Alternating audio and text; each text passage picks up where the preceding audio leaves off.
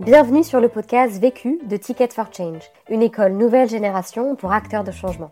Dans ce podcast, tu entendras des personnes qui ont décidé d'utiliser les 80 000 heures de leur vie qu'ils vont passer au travail pour contribuer à la résolution des enjeux urgents et importants d'aujourd'hui, notamment la lutte contre les exclusions, la transition écologique et le développement des capacités de chacun. Ils ont soit créé leur propre projet, soit rejoint un projet existant. Leur point commun à tous, ils construisent une carrière qui a du sens et de l'impact et ils te donnent leurs meilleurs conseils suite au succès et aux galères qu'ils ont vécu sur des questions bien précises. Vécu est devenu le premier podcast collaboratif fait par et pour des acteurs de changement. En effet, depuis janvier 2019, nous formons des personnes à la réalisation des épisodes que tu vas entendre, pour faciliter le partage d'expériences entre acteurs de changement à grande échelle. Si tu as toi-même des apprentissages de ton propre vécu à partager sur la question traitée dans cet épisode ou des remarques en tête, n'hésite pas à commenter le podcast pour que toute la communauté en profite. Et si tu souhaites recevoir tous les jeudis le podcast vécu de la semaine dans ta boîte mail, tu peux t'abonner à notre newsletter. Tu retrouveras le lien dans le texte de description du podcast. On se retrouve jeudi prochain. En attendant, bonne écoute. Je n'ai qu'une question à vous poser. C'est quoi la question? C'est quoi le problème? Vécu À chaque galère, des apprentissages. Vécu Vécu, des retours d'expérience pour gagner du temps et de l'énergie.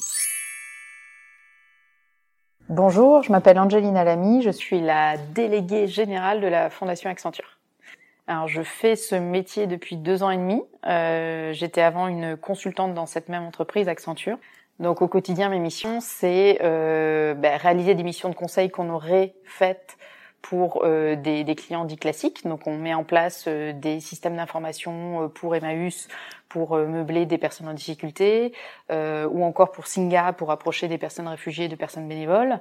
Euh, mais également, j'ai un peu fait évoluer mon poste pour aussi me dire que le rôle de mon entreprise ou de toute entreprise en tant qu'acteur économique, c'est également d'avoir un impact sociétal au travers de ses activités euh, business, on va dire. Et donc au quotidien, en, interne, j'essaie d'être un peu la mouche du coche, à aller voir tous les départements en interne pour savoir comment ils peuvent avoir un impact euh, social, que ce soit les RH en recrutant euh, des profils de, de, quartiers défavorisés qui ont toutes les compétences pour, que ce soit la direction des achats en, en disant ben, pourquoi pas travailler avec l'entrepreneur du coin, ou que ce soit donc les activités de conseil en disant on conseille nos clients euh, sur la mise en place d'un produit ou d'un service, pourquoi ne pas réfléchir ce produit et ce service à destination de populations qui n'y auraient pas forcément accès pour des questions de moyens ou des questions de mode de distribution? La question. La question à laquelle je vais répondre dans ce podcast est comment mettre du sens dans sa carrière quand on est un peu perdu, sans pour autant complexer de ne pas être Mère Teresa. Le vécu. Alors pourquoi cette question? C'est parce que à 28 ans, après 5 ans d'expérience professionnelle, je me suis posé des questions sur vraiment ce que je voulais faire dans ma vie professionnelle. Certes, j'ai toujours eu cette question euh, en fond de cul, on va dire, en arrière-plan dans ma tête. Euh, j'ai fait une prépa, une école, j'ai intégré une entreprise de conseil, donc toutes les portes m'étaient ouvertes. Parfois un peu trop de portes ouvertes et on a envie un peu de se spécialiser. Euh, et là, la question des, des, choix de ce que je voulais vraiment faire à 28 ans se, se sont euh, imposés à moi. Et là, je fais un boulot qui me, qui me plaît, dans lequel je suis alignée. Et, euh, et voilà, c'est pour ça que je voulais aborder cette question aujourd'hui. Premier apprentissage. Mon premier apprentissage, c'est prendre du recul, hein, s'arrêter. Euh, moi, au bout de, de, six ans de carrière chez Accenture, euh, j'étais dans l'adrénaline du, consul, du consultant, j'adorais mon métier, les équipes. Euh, mais j'ai anticipé justement cette phase où j'allais être un peu perdue, anticipé la phase où j'avais besoin d'avoir l'impression de faire des choix pour moi, car jusqu'à présent j'avais suivi un parcours un peu linéaire, euh, un peu euh, sécuritaire, on va dire, prépa, école, grande entreprise qui surtout ne me fait pas de porte parce que je voulais, je ne savais pas encore ce que je voulais faire. Sauf qu'au bout d'un moment, la trentaine arrivant, j'avais envie justement de commencer à me fermer des portes euh, pour essayer de me spécialiser un petit peu et de me dire que mes seules compétences n'étaient pas de l'Excel et du PowerPoint, euh, qui était euh, ce que je pouvais penser parfois de moi, à tort. Je suis donc partie un an au bout de 5-6 ans d'années professionnelles donc en Asie du Sud-Est. Déjà, je suis partie seule. moi, bonne petite élève je suis partie euh, donc quelque part à l'autre bout du monde. Bien sûr, j'avais tout calé avant, l'association dans laquelle j'allais travailler, etc. Bien sûr, le premier jour où j'ai atterri, euh, l'association pour laquelle je devais euh, faire du bénévolat n'a pas marché. il m'est arrivé quelques petites péripéties. Donc déjà au bout de deux jours, les plans que j'avais gentiment mis en place ont volé en l'air, ont volé en éclats. Et donc là, forcément, ça perturbait mes petits schémas de, de bon élève. Et donc, je me, il a fallu que j'apprenne à me laisser aller du jour au lendemain, à me dire bon bah voilà, il n'y a pas forcément des plans pour tout. Et je me suis laissée bercer, à rencontrer des associations sur place, à voir vraiment ce dont j'avais envie à ne pas forcément avoir d'horaire, à avoir mon compte en banque qui se vidait tous les jours. Euh, et, euh, et, voilà, donc c'était aussi une, une, forme de lâcher prise un peu forcée que je me suis forcée à faire, euh, qui n'était pas du tout naturel au début. Hein. Cette expérience d'un an de, de, lâcher prise forcée, on va dire que je me suis imposée à moi-même, m'a fait énormément de bien et m'a apporté beaucoup de, de maturité. Tout n'a pas été rose clairement parce que je me suis parfois fait un peu violence. Mon année sabbatique m'a permis de découvrir le monde associatif à la fois d'un point de vue terrain en tant que bénévole et d'un point de vue, on va dire, plus professionnel en mécénat de compétences pour une association aux Philippines. Euh, et euh, clairement, euh, mon constat a été le monde associatif est un monde particulier par rapport, si je me place d'un point de vue entreprise classique, euh, car chacun vient avec une, une, ambition personnelle, une revanche à prendre, une cause euh, qui leur tient à cœur à défendre. Et euh, ajouter à cela le manque de reconnaissance financière, parce que c'est souvent des personnes qui sont payées, qui sont peu payées par rapport à la cause qu'ils adressent, où ils mériteraient d'être dix fois plus payés euh, sur, euh, sur ce sujet-là. Et donc clairement, euh, d'un point de vue relation humaine, en tout cas, j'ai pas trouvé ça forcément tous les jours évident. Rajouter à cela le, le poids de l'émotion d'aider les bénéficiaires avec qui on est en contact en direct. Euh, donc en fait, dans ma tête, ça a accentué la dichotomie entre euh, bah, l'engagement, c'est perso, c'est bénévolat et euh, c'est décorrélé de mon travail et mon travail que, que j'aime tout autant, mais en tout cas qui, qui reste dans le monde du travail et qui ne qui est, qui est, euh, qui est séparé de cet engagement perso. Deuxième apprentissage. Pour moi, le deuxième apprentissage, c'est vraiment être indulgent avec soi-même, accepter d'être paumé. C'est pas grave d'être paumé à un instant T. Il faut plutôt le voir comme des phases où euh, bah, tout redevient possible plutôt que tout est impossible, parce que c'est vraiment la même chose. C'est juste une question de lunettes. Et c'est que parfois, quand on est en colère contre tout, c'est que le problème peut venir en partie, voire totalement de soi. Quand je suis revenue euh, de congé sabbatique, j'étais très contente de revenir, que j'ai commencé à postuler à l'extérieur de ma boîte sur des jobs auxquels je pouvais postuler. Euh, là, euh, petite crise de conscience parce que toutes les offres qui m'étaient faites ne me plaisaient pas. Et là, j'ai eu une phase où j'étais euh, littéralement paumée. Euh, J'avais 5 à 6 ans d'expérience professionnelle qui m'avaient formé vers des jobs qui naturellement me conduisaient vers d'autres jobs qui ne me plaisaient pas. Euh, j'avais l'impression de savoir faire de l'Excel et du PowerPoint et voilà, super. Et j'avais l'impression de ne pas avoir de réseau. Donc euh, je me disais, ok, à quoi je sers? Je ne sais pas ce que je veux faire. Ça fait dix ans que je me le demande depuis que j'ai choisi euh, ma, ma, spécialité en première S. Euh, donc voilà, donc maintenant on peut plus rigoler. C'est la fin. Faut que tu décides de ta carrière professionnelle maintenant. Tu as 29 ans et tu plus le choix. Donc euh, voilà, c'est très intelligent de se mettre autant de pression. Ça ne sert strictement à rien.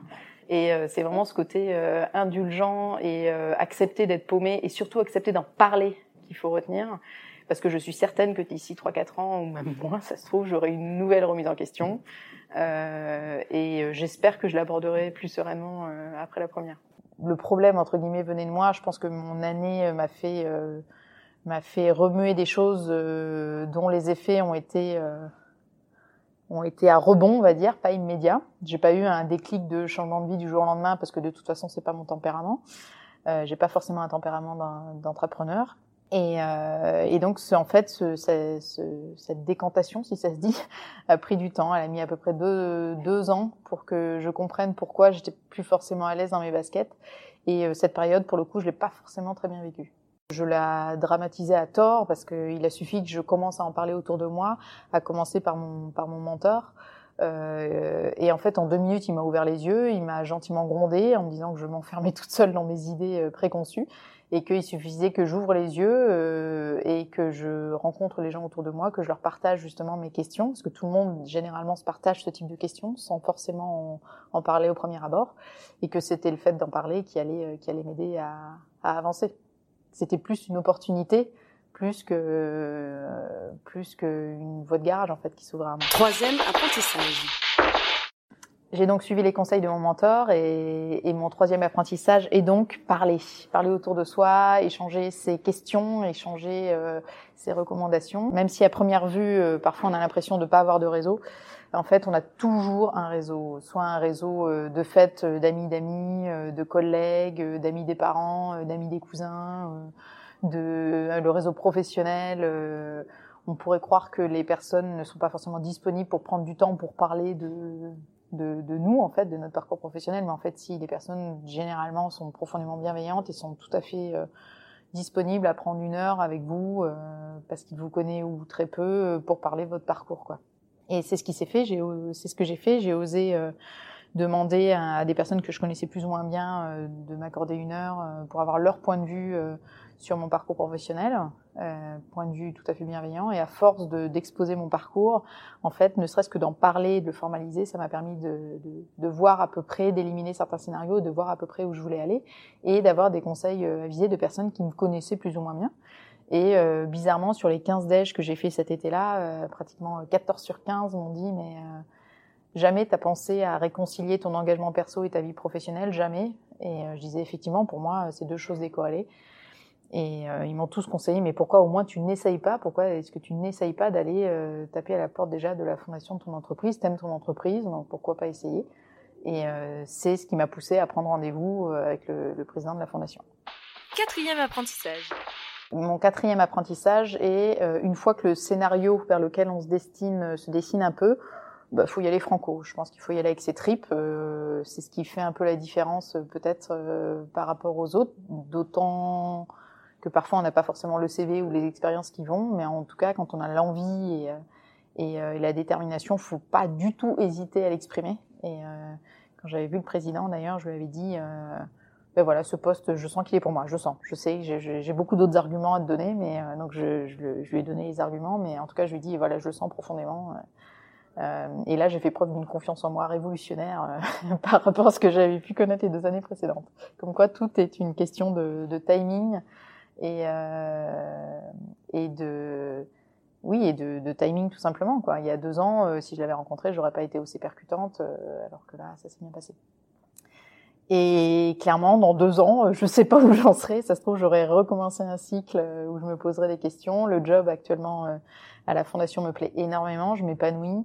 Euh, je suis complètement alignée avec moi-même. C'est une phase de luxe, je trouve, dans la vie, et mais bien conscience que c'est une phase. Non pas que je sois pessimiste, mais au contraire, je me dis que tous les deux, trois ans, maintenant, je préfère appréhender ces phases de, de questionnement comme des phases de bah, d'évolution plus que des phases de, de doute, euh, de doute pessimiste. Et, euh, et donc, je m'attends à la prochaine phase d'ici deux, trois ans euh, ou avant, je sais pas, euh, où clairement, j'espère, avec l'expérience que j'ai que j'ai eue, l'aborder de façon beaucoup plus sereine avec euh, avec les apprentissages que j'en ai retenus et euh, pour voir ça comme une opportunité encore d'évolution dans un autre secteur auquel je pense même pas aujourd'hui peut-être. Mais en tout cas toujours dans l'impact, ça c'est sûr. Conseil pour gagner du temps. Mon conseil pour gagner du temps, ralentir. Le temps, c'est clairement, euh, on n'a jamais le temps. Le temps, ça se prend, et euh, la seule manière de le prendre, je trouve, c'est de ralentir. Et, euh, et toujours accélérer dans l'émulation, euh, bah, ça peut paraître évident, mais empêche de, de, profiter du temps présent et de, de prendre ce temps de, de qualité, je trouve. Donc, définitivement, pour gagner du temps, il faut ralentir. Conseil pour gagner de l'énergie. Euh, mon conseil pour gagner de l'énergie, euh, bah, s'écouter en fait, et euh, ne pas hésiter à s'écouter. Euh, même sur des petits détails. Ça peut être manger un gâteau au chocolat l'après-midi à 16h parce qu'on a une crève d'envie de chocolat. Ça peut être euh, aller au cinéma euh, tout seul un vendredi soir parce qu'on a envie d'aller au cinéma tout seul un vendredi soir. Donc ça, c'est plutôt des exemples perso, mais je pense qu'il faut savoir s'aimer aussi et se faire plaisir même avec des petits détails. L'autre question Ma question, alors là, je triche un peu, c'est peut-être une question que je voudrais me poser à moi-même, mais qui parlera peut-être à d'autres. Euh, c'est où je serai et qu'est-ce que je ferai dans deux, trois ans. Même si au fond de moi, euh, je me dis qu'il faut surtout pas que je me la pose cette question, car euh, s'il y a cinq ans, j'avais pensé à, à ce que j'allais être ou faire aujourd'hui, j'aurais peut-être pas du tout pensé à ce que je suis en train de faire. Et donc je me serais fermé des portes. Euh, donc vu mon caractère, et c'est peut-être mieux que je, que je ne me pose pas cette question. Vu, vécu, vaincu. Pour plus de vécu, clique vécu.org. Je voulais te dire, euh, tu sais, on, on, a tous nos petits problèmes. Vécu, buy ticket for change. Bienvenue sur le podcast Vécu de Ticket for Change, une école nouvelle génération pour acteurs de changement.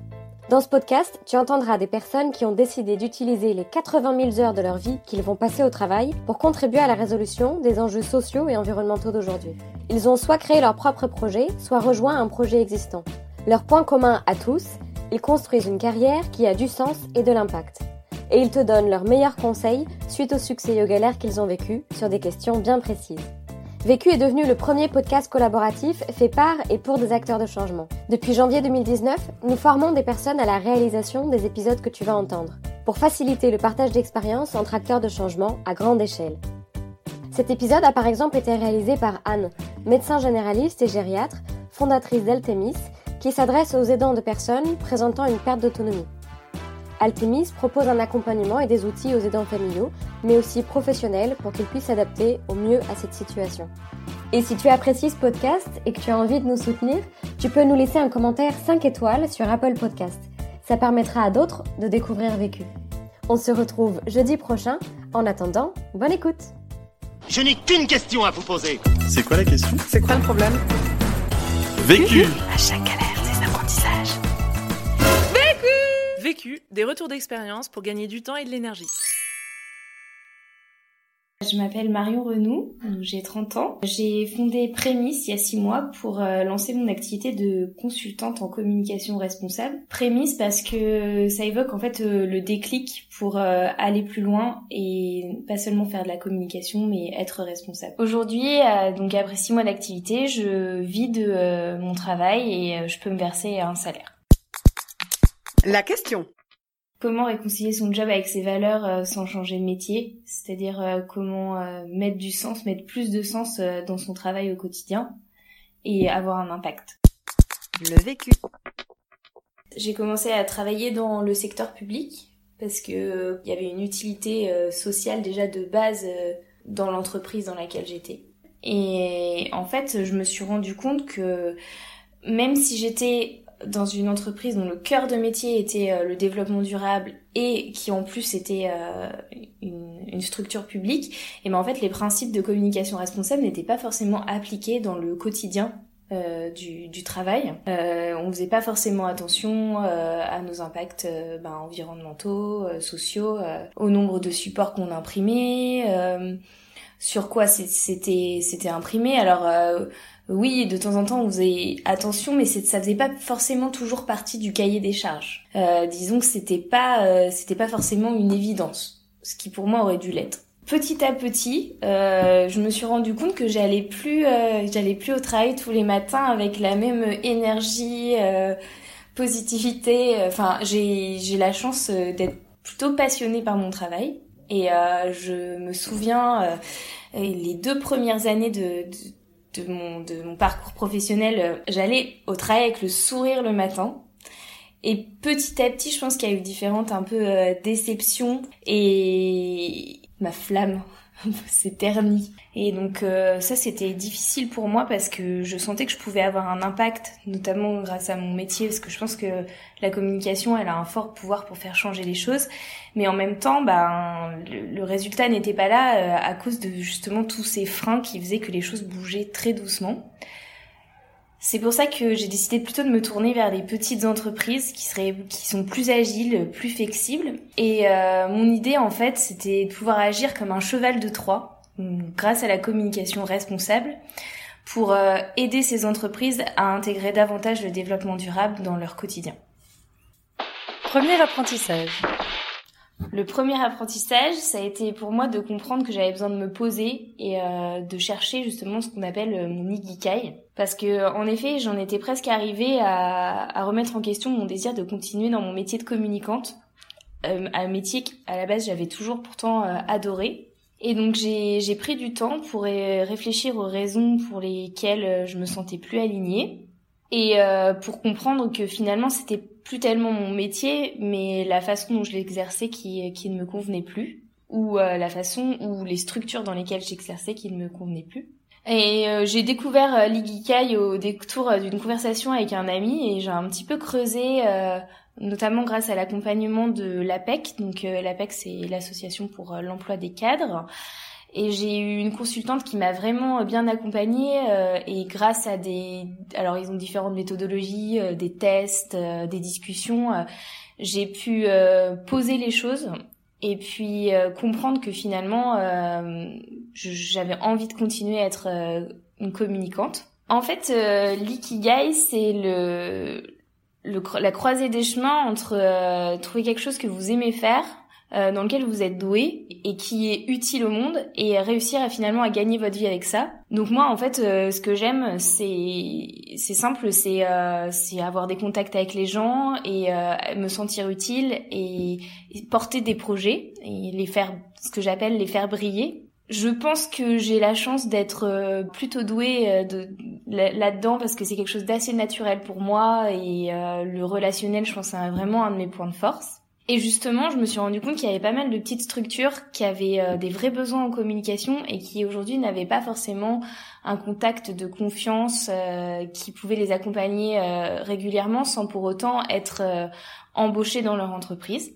Donc, en mixant ces trois choses, ça m'a permis de, de, de, construire finalement une offre et aujourd'hui, euh, du coup, de pouvoir être payé pour faire ça. Je trouve qu'une des difficultés à la base, c'est surtout de justement d'accepter euh, que là il y a un problème et qu'il faut se poser pour réfléchir à comment faire autrement. Donc ça c'est vraiment euh, ça c'est vraiment pas simple parce que c'est aussi accepter d'être dans une forme un peu d'échec et euh, par contre, une fois que, une fois que la, la machine est lancée, eh ben, je trouve que pour moi, en tout cas, ça a été plutôt euh, facile parce que j'ai mis aussi beaucoup d'énergie. Et puis j'ai eu aussi des personnes qui m'ont accompagnée pour que je puisse me poser les bonnes questions, notamment euh, ma conseillère de l'APEC. Deuxième apprentissage. Mon deuxième apprentissage, ça a été de comprendre que j'avais besoin de trouver des solutions aux peurs et aux barrières qui, qui me freinaient dans l'envie de me lancer parce que évidemment, euh, quand vous êtes salarié euh, déjà depuis 5 ans, bah, il y a quand même une, forme de, de, sécurité que vous avez. Et, euh, et, en plus, vous êtes encadré, vous avez des collègues, etc. et clairement, se lancer seul dans, dans la conception d'une entreprise, ça pose différents soucis. Donc c'est une des raisons pour lesquelles j'ai rencontré différents entrepreneurs pour voir aussi qu'est-ce qu'ils vivaient au quotidien comme difficulté et de voir si moi ça pouvait me convenir dans la façon de travailler. Donc en fait ces échanges ils m'ont permis de, comprendre que par exemple moi je je pouvais pas travailler seule. Enfin ça c'était c'était impossible pour moi, je pourrais pas rester euh, toute la journée euh, chez moi toute seule. Moi j'ai besoin euh, de pouvoir discuter avec un collègue, de, de, pouvoir aller boire un café, de pouvoir débriefer sur sur une situation, demander des conseils. Du coup, je me suis dit, ok, comment est-ce qu'on peut lever ce frein? Ben, Je peux chercher un espèce de coworking, par exemple. Et donc, euh, ben, j'ai cherché et je suis tombée sur euh, un espace qui était en construction euh, à Reims qui s'appelle Quartier Libre, qui correspondait tout à fait à, mon besoin. Un autre frein que j'avais identifié, c'était tout ce qui était temps passé sur la gestion administrative. Parce que quand vous êtes entrepreneur, euh, il y a quand même toute une partie euh, qui est non négligeable par rapport à ça, qui peut vite finalement, surtout quand vous ne la maîtrisez pas, vous prendre énormément de temps sur vos journées. Donc ça pour moi c'était hors de question. Donc j'ai un peu étudié euh, toutes les différentes possibilités en termes de statut. C'est vrai que quand on, on découvre l'entrepreneuriat, on se rend compte qu'il y a des, des, tas de possibilités. C'est pas forcément simple de faire le tri. Et puis j'ai une, une amie qui m'a parlé des coopératives d'activité et d'emploi. Donc j'ai un peu creusé euh, ce sujet, j'ai rencontré euh, les, les, deux coopératives d'activité d'emploi qui sur les que je pouvais rejoindre éventuellement à Reims. Et en fait, ça a un petit peu été comme une évidence pour moi de OK, euh, c'est c'est ça qu'il me faut parce que ça répondait justement à cette question de la gestion administrative. Et en plus ça rapportait un côté économie sociale et solidaire parce que les ce qu'on appelle les CAE font partie de l'économie sociale et solidaire. Et en plus euh, d'avoir un réseau de gens qui pouvaient aussi avoir mes valeurs, puisque donc euh, les CAE c'est un principe coopératif, donc euh, on est à la fois indépendant mais à la fois dans, dans la même entreprise. Et, et donc ça crée de la solidarité et de l'entraide. Troisième apprentissage. Quelque chose que j'ai appris, enfin que j'avais déjà appris en fait dans le cadre de ma profession, mais qui me l'a confirmé, c'est le fait que c'était important de capitaliser sur son réseau et de développer son réseau pour pouvoir démarrer. J'ai eu la chance, et ça a aussi fait partie des déclics euh, pour me lancer, euh, d'avoir un de mes contacts de mon réseau professionnel qui est venu vers moi pour me proposer une mission, une mission euh, assez importante en plus. Donc c'est vrai que c'était assez confortable de pouvoir commencer avec déjà quelqu'un qui vous fait confiance. Euh, forcément, le côté un petit peu biaisé, c'est que ayant travaillé dans le secteur de l'environnement avant, mon réseau est, très tourné dans, dans, ce domaine. Et donc du coup euh, c'est déjà des entreprises qui ont un impact. Donc forcément ils sont déjà sensibilisés à la communication responsable. Mais au fur et à mesure euh, par euh, bouche à oreille par recommandation il y a aussi aujourd'hui je travaille pour d'autres entreprises qui qui ne, sont pas forcément dans le cœur de métier du développement durable et qui ont finalement été sensibles à, à ce que je pouvais proposer par là. Le côté réseau, euh, c'est vrai que c'est pas évident parce que c'est à la fois quelque chose qui est censé être intuitif parce que c'est du c'est du pur relationnel, mais ça demande aussi un peu des efforts supplémentaires comme euh, demander éventuellement euh, des recommandations sur LinkedIn, etc. Euh, moi, j'ai eu la chance de pas trop avoir à demander aux gens, donc euh, faut, faut espérer que c'est parce qu'ils sont satisfaits de ce que je propose. C'est, vrai que c'est toujours un petit peu délicat de demander une recommandation à quelqu'un, donc en fait, je pense que la meilleure chose à faire, c'est finalement de, de faire en sorte que vos clients soient satisfaits de votre travail, et dans ce cas, ils vont avoir tendance spontanément à le faire, euh, à le faire d'eux-mêmes et à vous recommander. La façon dont j'entretiens mon réseau, déjà, j'utilise pas mal LinkedIn, donc euh, en postant des choses et euh, en ajoutant les gens, etc. Mais aussi euh, pour les personnes avec qui j'ai, des contacts plus plus proches. Je, par exemple, je fais les vœux tous les ans, donc ça m'arrive encore d'envoyer des vœux à des personnes avec qui j'ai travaillé même déjà il y a une dizaine d'années quand j'étais en stage. Parce qu'en fait, l'entretien du réseau et construire un réseau, c'est un petit peu du quotidien et quelque chose qui se fait sur le long terme. Donc il faut faire des efforts un petit peu tout le temps pour que les gens euh, continuent d'entendre parler de vous et euh, du coup, in fine, puissent aussi vous recommander et parler de vous. Conseil pour gagner du temps. Qui me fait gagner du temps aujourd'hui, c'est que un autre avantage euh, finalement d'être indépendant, c'est que vous pouvez gérer votre journée comme vous le souhaitez. Donc, vous pouvez aussi adapter votre journée à votre énergie et avec ce qui vous correspond mieux. Donc, par exemple, moi, je sais que en début d'après-midi, je suis beaucoup moins productive. Autant euh, en entreprise, ça va être un moment où du coup, euh, de toute façon, vous êtes obligé d'être là, donc euh, vous êtes sur votre ordinateur et vous n'êtes pas, c'est pas forcément très productif ce que vous faites. Là, au lieu de, de, de faire ça, je vais peut-être en profiter pour faire ce que en entreprise j'aurais fait euh, le soir en rentrant chez moi. Et donc je vais euh, peut-être aller faire mes courses, etc. et décaler un peu euh, ma journée sur l'après-midi. Conseil pour gagner de l'énergie. Ce qui me fait gagner de l'énergie dans mon quotidien, c'est des gens dont je m'entoure parce que un autre avantage d'être indépendant, c'est que vous pouvez aussi choisir plus les gens qui vous entourent parce que vous choisissez l'endroit où vous travaillez. Finalement, euh, vos clients, d'une certaine façon, vous les choisissez aussi. Et donc du coup, j'essaye au maximum de travailler avec des gens qui me donnent de l'énergie, qui sont positifs et pas avec des personnes qui sont dans un concept négatif parce que finalement il y a certaines personnes qui vous qui peuvent vite vous vampiriser euh, votre énergie et votre positivité au quotidien et un autre moyen que j'utilise c'est c'est le sport parce que euh, c'est motivant et vous vous êtes dépensé et finalement pour euh, en gagner le double euh, en énergie vitale après. L'autre question. La question que je me pose, c'est de savoir comment est-ce que je vais pouvoir mettre en valeur euh, ce qu'on appelle les soft skills que j'ai pu développer grâce à l'entrepreneuriat. Donc c'est-à-dire finalement tous les domaines euh, dans lesquels j'ai pu euh, me former, m'auto-former, ou tout simplement parce que être entrepreneur, c'est pas seulement exercer votre métier, mais c'est aussi exercer des métiers un peu connexes, typiquement des métiers plus, moi, plus commerciaux, plus dans la RSE pure en ce qui me concerne. Et donc comment est-ce que je vais pouvoir euh, valoriser finalement ces compétences que j'ai développées et euh, in fine euh, les vendre? Vu. Vécu. Vaincu.